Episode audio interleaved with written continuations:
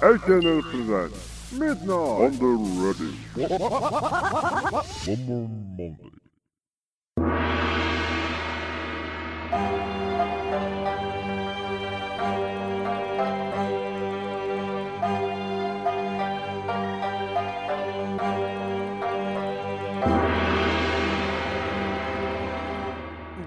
月の末からずっと更新したくって更新したいんだけれども復活の呪文を唱えようにも秋田下城が死んじまったからもう秋田下城の松陰神って言えないっていう。なんでなんで更新ができないっていうずっとずっと始まりの村の西部から動けないっていう状態で、えーこの2ヶ月過ごしてるだから秋田下城が死んじゃったから秋田下城の勝因心っていうのが復活の呪文なんですけど秋田下城死んじゃったから次秋田下城の次時点としてその代わりとなる復活呪文の代用が誰かいないかなというふうに探してたらアブデカが復活するっていうからじゃあもう木の実奈々の大因心だと思ったんですけど木の実奈々も木の実奈々でどうななのかなっていう。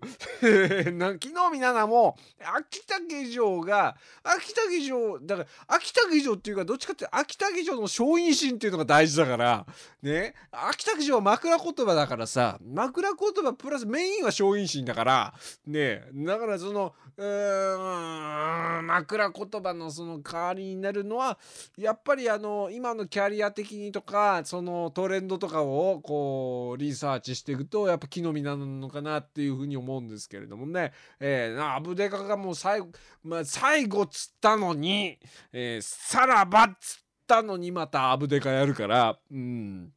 もう柴田恭平さらばの時点でかなりヨレヨレだったというふうに記憶してますけど、えー探偵事務所開いたんじゃないのっていうあめっちゃネタバレしちゃってごめんね。ごめんね。ねもう もう何年も前の映画ですけど、ええあのもうあの時点でかなりヨレヨレだったのにもうもうもうまだ走るのかっていうねえまだまだセクシーをしたいやるのかっていう。えー感じでだだそっから言っていくとやっぱり秋田家城の時点としては木の実奈々の大陰心なんじゃないかなっていうもうもうもうあの僕は思いました。この番組やるにあたって一番大事なことは三浦順張りの言い切りですね。MJ の言い切りすごいから。ねええーあのやっぱりあの権威小杉もそうだしオイルショックもそうだしだからもう基本的に言い切れば言い切ればあの文化っていうものは生まれると思ってますからこっちは。うん、だからもうあのこれが木の実奈々の大陰心っていうでも大陰心はどうなのかね。やっぱ小陰心っていうのがやっぱ小気味がいいですからね言葉言葉的に響き的にねやっぱり秋田家城の小陰心ってもう殿堂入りですからうんこの番組的に言うと。うん、な木の実奈々の大陰心っていうのがそそれがどこまで木の実奈々だからね、うん、いや木の実奈々やっぱ小陰心の方がいいかな。木の実だし、うん。まあ、よくわかんないですけど、うん、いいのかななんていうふうに思いますけれどもね。うん。まああのそうなんですよ。あのあのねこの番組どの年代の層が聞いてるかっていうのも一目瞭然で分かってるんですけど若い人に言いたい。あの夢は持った方がいいって。夢を持たずに育ってしまうとこういう仕上がりになるからっていう。ね。もう反面教師なんですよ。ね。だってあのよくさその幼稚園とか小学校とかでももうもう私一番嫌いなんだよあの将来の夢何ですかっていうあのあの授業中とかにやるやつ。もうあれが死ぬほど嫌いで昔から。なんで嫌いかってなりたいもんなんて特にないからっていう。であの苦し紛れにいろいろ考えるわけですよ。もうなんかさ良くないとこだと思うんですよ。そのちっちゃい頃から夢を持とうっていうその夢なんて思えやできんだからそのうちっていう。だ僕はまだ夢がない状態ですから。まあ今日趣味ですけどただの。あの。でもつどつど目標とか夢ってできるじゃないですか。でも私あのちょっと前に目標はできたんですけど目標が達成できずに今こういう仕上がりになってるわけなんですけどあのー夢将来の夢とか何にどういう仕事に就きたいですか？みたいなのを強制的に書かせるやつ。あれがすごい嫌いだったの。あのー、卒業文集とかさ。なんかあの卒業式に作るのになんか冊子作るのにみんなで将来の夢とか一言メッセージを書こうよ的なムーブメントが死ぬほど嫌いだったの。なんかどうした？今日すごい荒れてますけど 死ぬほど嫌いだったの。でだからなんで嫌いかって書くことがないからなんですよね。あ別に何になりたいってそのいやちっちゃい頃から何になりたいっていうその明確な目標とか夢があってそれに向かって努力ができるっていうそういう子っていうのはすごく素晴らしいしそういう環境を自分で整えてって自分で努力した結果がメジャーリーガーだとか「ショヘイオタニー!」とかっていうああいうああいう感じしようねだからあの何、ー、て言うの？その本本人が望めば本気で望めば叶うっていうその精神論的なお説教とうちの社長とかもよく垂れてますけどあのー、思えば叶うんだったらみんな思ってんだよってごっちとして思うわけですよ。ね。うん。それは努力がお前の努力が足りないんだろうって努力が足りないからそういうことが言えるんだろうっていうふうに言われちゃうかもしれないですけど一度一度も二度ももう挫折を味わってる人間からすれば思ってるだけじゃ叶うわけはねえって。で動いてみたけど叶わないこともあるってことはもう現実的に知ってるからねあのそういう夢物語の状態で語られてもすごいイラッとするのね ぶっちゃけすごいイラッとするのね。うん、であのもともとそのあの何になりたいっていうのは明確にないわけですよ。ないない状態でこういうラジオを撮ってるからこういう仕上がりになってるわけですよ。ね。えー、もうもうこのラジオを聴いてる人は分かってると思いますよ。私がぼやけばぼやくほどちっちゃい人間になってくるってことはちっちゃい人間になるけどもうもうあのそれよりいっぱいいっぱいの人いっぱいいるから、ね、そういう人に聞いてもらってああ俺よりもなんかそういう不満を常日頃たったを溜め込みながら、あのー、社会人のふりしてる人がいるんだなっていうふうに思っていただければ、それでもこの番組の目標は達成するんですから、それで十分なんです。もう必要十分なんですよ。ね。うん。でもその、その、その卒業文集とかで書くタイミングになると、もうすごい胃がキリキリし始めるタイプだったんですよ。で苦し紛れなザキ少年が何を思ったかっていうと周りの大人の職業を書こうっていう 自分の親だとかおじいちゃんとかがやってる職業を片っ端から書いていこうだからそのあれですよ発想としてはあのー、有給休暇を使いたいから親戚を片っ端から殺していこうっていう釣りバカ西の浜ちゃんみたいな発想なんですよ。だからだからある程度の年齢いくとその将来の夢っていう欄に書く職業がなくなるんですよね。うん、でそれが割と早めに来ちゃって小学校高学年の時点であのもう書く職業がないってなったんですよ。でどうしようかなっていうふうに思っちゃって苦し紛れに思って何を思ったかザキ少年は小学校のそのうん卒業アルバムのなんかその個人ページみたいなの書く欄があってそこにみんな将来の夢を書きましょうねみたいなそういうすっごい嫌いな流れが勃発したんですよ。で勃発した時にあのみんなその野球選手だとか、えー、なんかお何？お花屋さんなのかケーキ屋さんなのか知らねえけどあの今で言うところの YouTuber 的なやつですよ。でそそういうの書く欄に苦し紛れに何書いたかっつうと親切な大人って書いたんですね。そっから2年間ぐらいは親切な大人将来の夢親切な大人って書いてましたからね実際にねそういうそういう人間があ結局こういう仕上がりになりましたけどそういう人間が親切な大人が今晩もお送りいたします。HNN ラジオ雑記のワンマンマネー。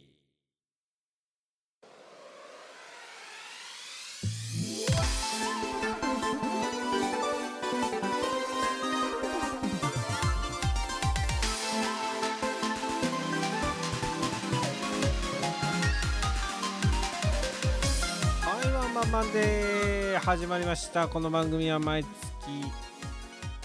1回から2回にかけて、月曜日23時にお送りしております深夜のぶっちゃけトークラジオ、でございます、えー、親切な大人です、えー、もうもう親切な大人っていうのはすごいなんなんてこの番組でそのエピソードを話してしまうともう親切な大人かっこコナミ感っていうかっこコナミ感っていうのがつくと思うんですけれど、えー、もうあの親切な大人やってますよもう親切な僕僕が今どういう形で親切な大人やってるか今ここで喋りましょうかねええあのー、いいように今会社にこき使われてこき使われてこき使われた状態でヘトヘトになって12連勤11連勤11連勤した後にやっとなけなしの1日だけ文化の日休みが取れたと思ったらコインランドリーであの井戸端会議してたクソババアから当てつけのように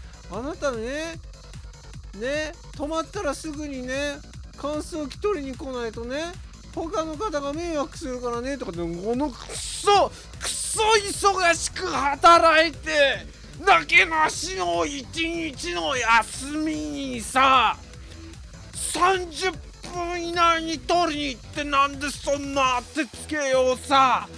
井戸端会議を昼間から小一時間してる杖ついた砂かけババアからやらなきゃいけねえんだこの野郎っていう。もうもうもうもう爆発爆発ししそうになりましたよ。ね。しそうになったところをお今の会社に入ってからもう身につけたもうちくわ耳で「はいあすいませんすいません。はいすいませんすいません」って、えー、5回ぐらい「すいません」を言ってその場を立ち去った瞬間にもうもうゲロを吐きまくるもう。もうもうもうもうもうそれをお酒を飲んで胃袋にもうその場で言わなかったことを全て胃袋に収めて翌朝吐きまくるっていうこれぞ SDGs の権下ですよ。ねえ。ロト6当たってもいいじゃないかっていううんもうそういうそういう親切な大人をやってます。僕は本当にあのー、ここの数十年生きてきて思うことは本当に僕だから人を殺してないと思う。僕だから僕だから世界は世界平和が実現してると思う、えー、世界平和。ラブピース、えー、しばしお付き合いを。No, no, no. ーというものがそ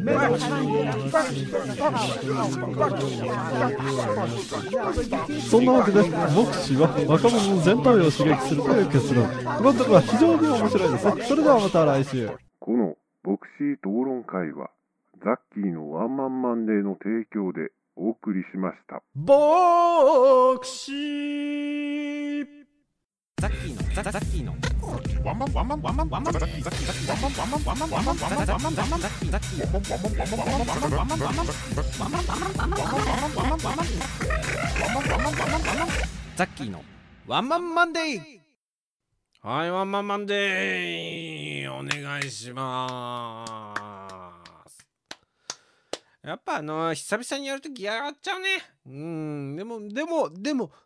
こういうのお好きなんでしょう奥様。ね。えー、もうどういうテンションでやってたかよくわかんないですけど、えー、でも僕分かりました。あのなんかこう久々にネットの海にこういうダメな部分をもうよくわからない信玄盲言をおのりたま。よくわかんないですけど今の。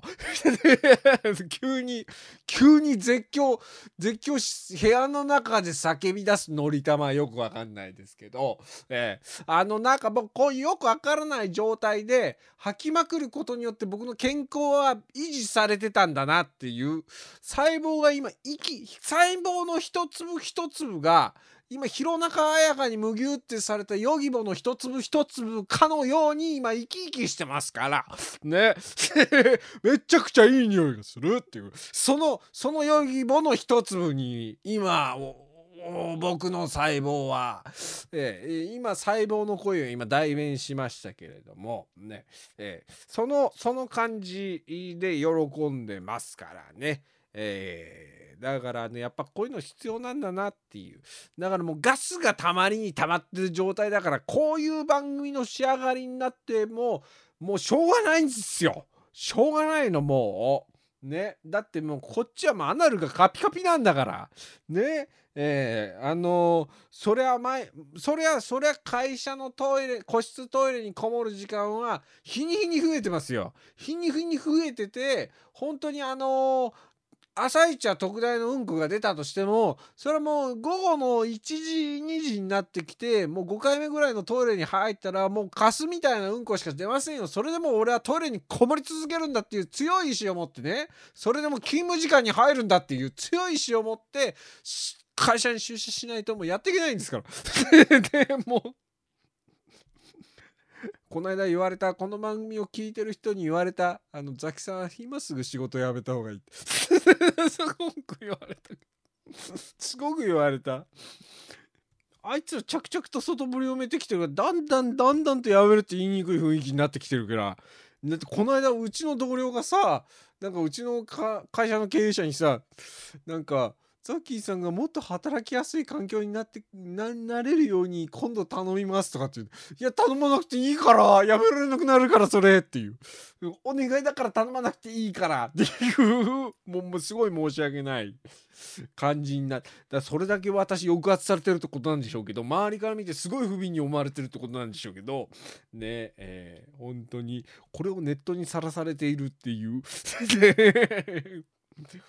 弊社弊社弊社ですけど本当にあのこれ聞かれてたらもう本当に恥ずかしくてね、えー、もうネットのネットの海のもう本当に深海の深海僕はもうだからアースラーになりますよ。そしたらもう聞かれてたらもうね なんだ？あ社長の娘でもさらってくるか？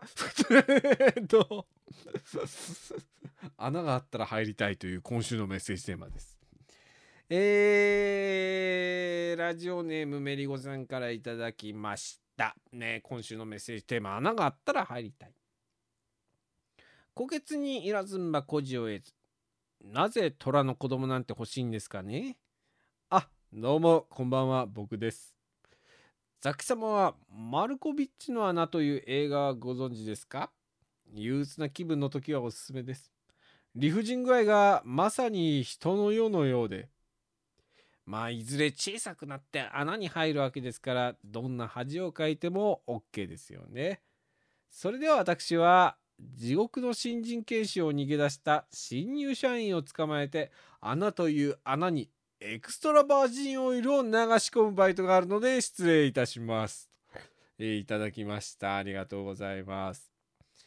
えー、もう本当に理不尽具合がまさに人の人の世のようでっていうもう人の世のようでの後の3点リーダーねこれがもうあの世の中の赤にまみれてる大人が書いた文章っていうその真の証拠ですよ。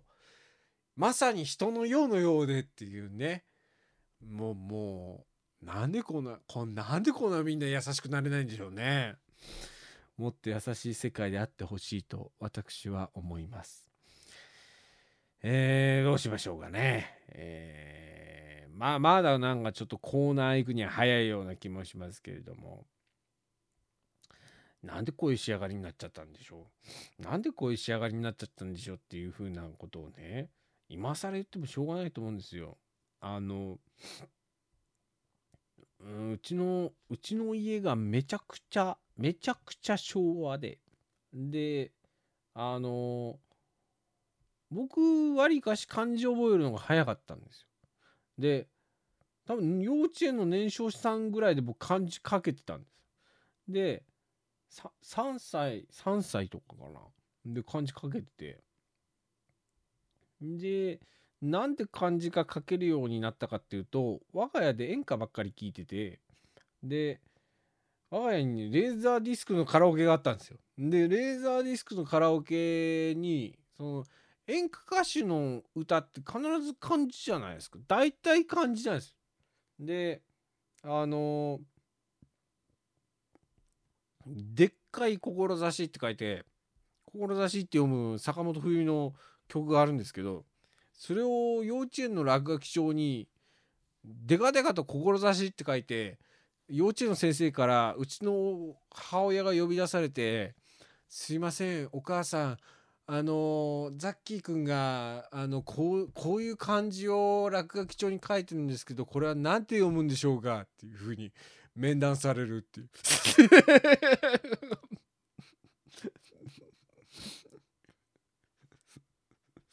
なそういう仕上がりの3歳児ですからこういう仕上がりになるのはある意味で間違いではないんですよ。うん、間違いではないんですよ。ねええー、あ古代夏子と書いてるわけですか漢字で。ね。だからだから北島三郎とか書いてるわけですから落書き帳に漢字で。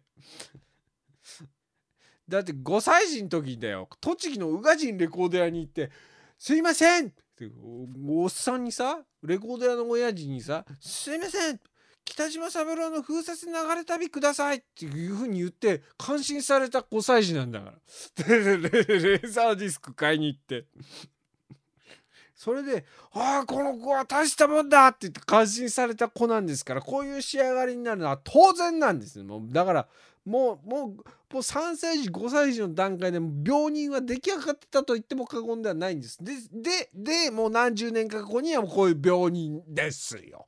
ねえー、えーえー、病人の集まりの前でもう恥ずかしい病人の誕生秘話をお話ししましたけれどもコーナー参りましょうかコーナーです悲しい悲しいもの。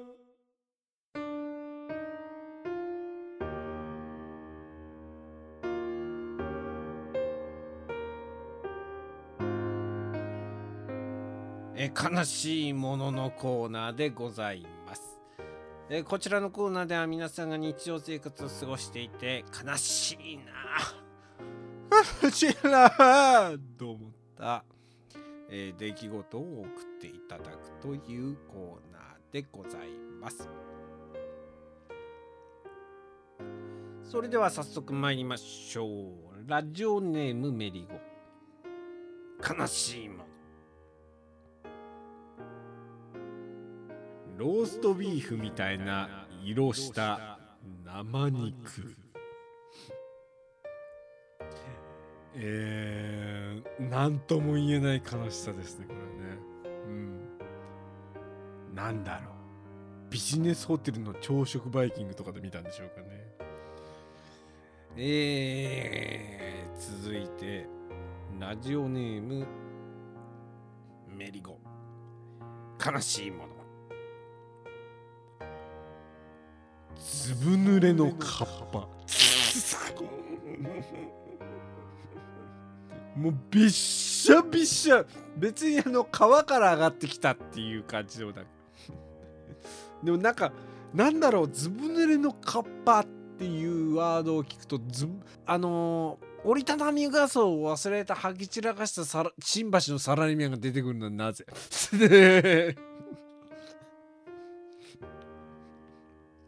頑張ってんだよ日本のお父さんでえー、続いてラジオネーム。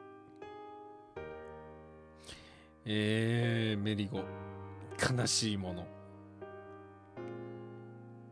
日陰で微動だにしないタンクトップのばあちゃん。たわわかります？いますよ。いますけど。昔はたくさん動いてたんでしょうけど。えー、続いてラジオネーム。来世は浜辺美波の靴下。悲しいもの。閉鎖されたイートイン何時から何時はご利用停止です。チェーンが貼られててねベルクロで塞がれてたりしてね。たまにたまにそれでもかいくぐって食ってるモーさんいますけどね。あの人たちが一番悲しいんじゃないかと思います。えー、続いてラジオネーム初代林家カウペ悲しいもの。これ好きだな。引き出しの奥に眠る。引き出しの奥に眠る。二十歳の自分に宛てた手紙。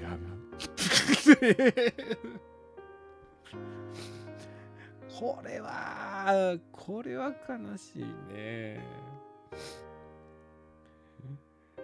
えー、続いてラジオネームメリゴ悲しい松任谷由実と。三つマングローブが見分けがつかない剣。だんだんと寄ってきますからね。だんだんと。最終的に多分同じになるとは思うんですが。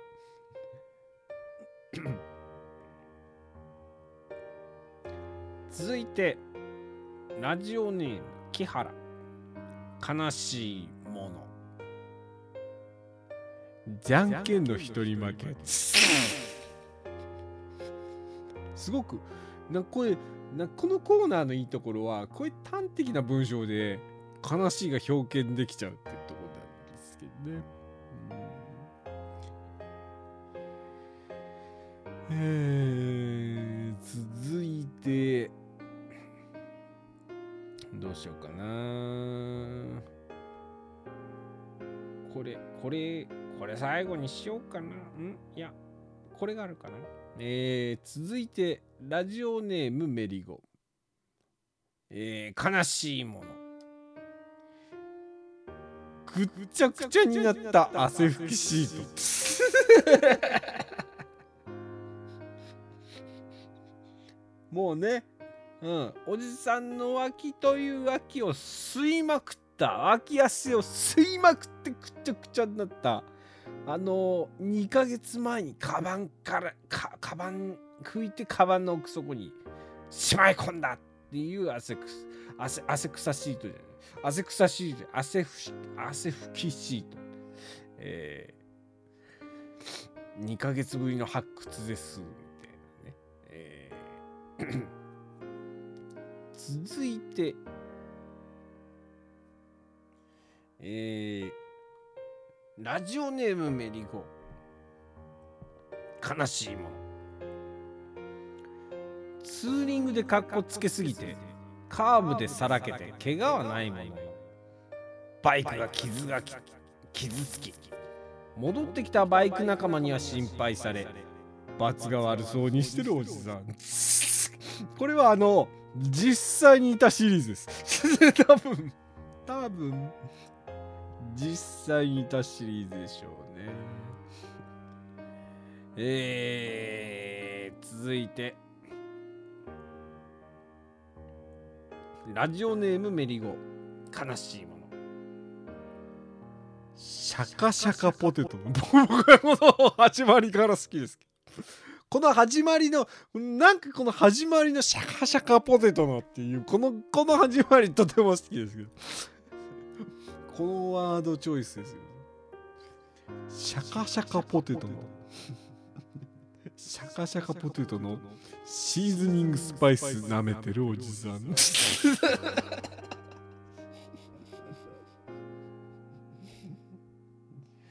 うん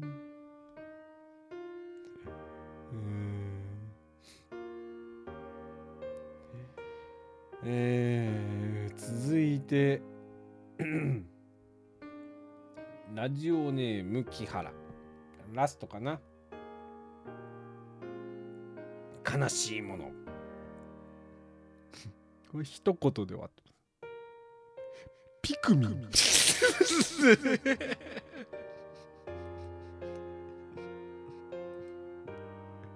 俺もピクミンなんだよっていう、えーついていきたくないけど引っこ抜かれて会社についていってるから。ね。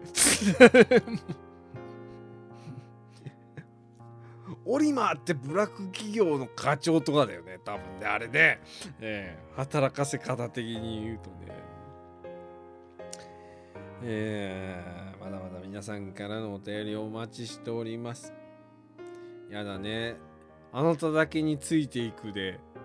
今日も戦って食べられるんだからね最終的にね、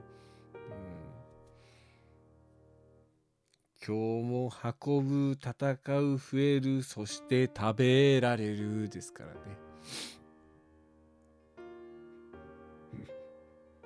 悲しい。えー、まだまだ皆さんからのお便りをお待ちしております。宛先はさっきのワンマンマンで公式ツイッターアットマーク OMM アンダーバー DAY アットマーク OMM アンダーバー DAY そちらにあります固定のメールフォームよりお送りください。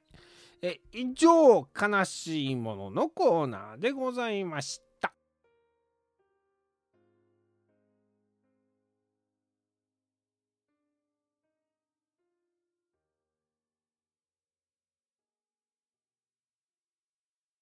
申し訳ありませんが、初めてのお客様には、ホモホルンリンクルをお売りできません。初めての方には、お試しセットと説明書きをお送りしています。それは商品の中身や私たちの考え方をご納得された上でお求めいただきたいからです。30代からの年齢化粧品、無料お試しセットのお申し込みは、0120フォフォフォフォフォフォ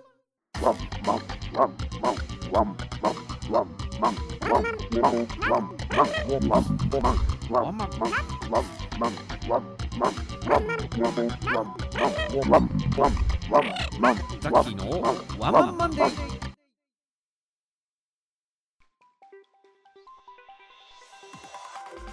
はいワンマンマンデー。今週も終了のお時間が近づいてまいりました。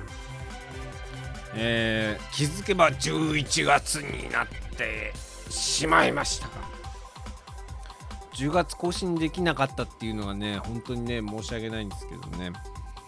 まあめちゃくちゃ繁忙期だったんで私休みなかったんで取れなかったんですけど。えーへいへい旦那申し訳ございません。えー、あの皆さんがねいろいろねお便り送ってきてくださってるのは随時見てますし、えーまああのこんな更新があんまりない番組ですけれどもあの聞いてくださる方がいらっしゃる以上はねあの誠意を持ってお答えしようと思っておりますので、えーまだまだお便りの方お待ちしております。新しい人もねぜひね、えー送ってきていただければと思いますけれどもね、えーはい。あの今度新しいイベントに出ます。あのポッドキャストのアートワークを展示するジャケ劇っていうクラウドファンディングでやってたイベントがあるんですけどそれになんと頭がはがきの男たちを、ね、両脇に携えたこの番組のサムネ展示されます。はいえーなので、まああのイベント近くなったらまたお知らせいたします。えーそんなわけで寝るこの番組はザッキーとリスナー皆様の声でお送りしました。